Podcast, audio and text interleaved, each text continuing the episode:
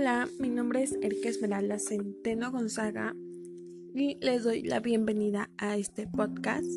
En este caso vamos a hablar sobre los hábitos alimenticios, que es un tema algo común en hablar, pero sin embargo muchos no sabemos qué son los hábitos alimenticios. Así que vamos a empezar platicando sobre qué son. Son comportamientos conscientes colectivos y repetitivos que conducen a personas a seleccionar y consumir y utilizar determinados alimentos o dietas en respuesta a unas influencias sociales o culturales. ¿Qué quiere decir eso? Que a veces las influencias son buenas o son malas.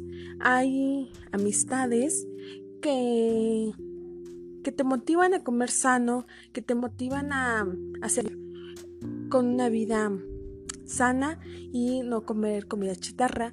Pero así como hay ese tipo de personas, también hay personas que te llevan por un mal camino el de la comida, como por ejemplo te hacen que no hagas ejercicio o te transmiten su mala energía para la comida sana o simplemente pues no les gusta a esas personas pues que, que tengas una vida sana y muchas veces te llaman a comer comida chatarra, cosa que no es nada agradable. Sí es agradable, pero no es bueno para tu cuerpo, ya que tu cuerpo también necesita cosas buenas, cosas ricas, cosas saludables, porque la comida chatarra es rica pero no te trae nada, nada bueno, no tiene ninguna ventaja la comida chatarra. A veces el aceite es la, toda la mayoría de la comida chatarra trae aceite, pero el aceite también es bueno para el cuerpo siempre y cuando con una porción buena, no en excesivo, porque también el cuerpo necesita aceites y de vez en cuando se puede comer de que una hamburguesita, una pizza, pero no excesivamente, no diario. Tal vez, no sé, un mes, una vez al mes, para que nuestro cuerpo pues reciba esa grasita y un gusto a nosotros.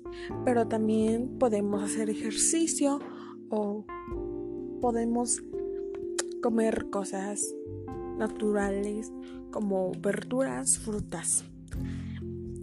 Yo lo que te puedo dar, lo que te puedo ofrecer como para que empieces esta, estos hábitos buenos es que controle las porciones. Es lo que les digo que las porciones son buenas y siempre es bueno las porciones porque es no hay que comer excesivamente, así como también comemos verduras, frutas y hacemos ese ejercicio, también tenemos que tener una porción y no no ser excesivamente y eso es bueno tener porciones.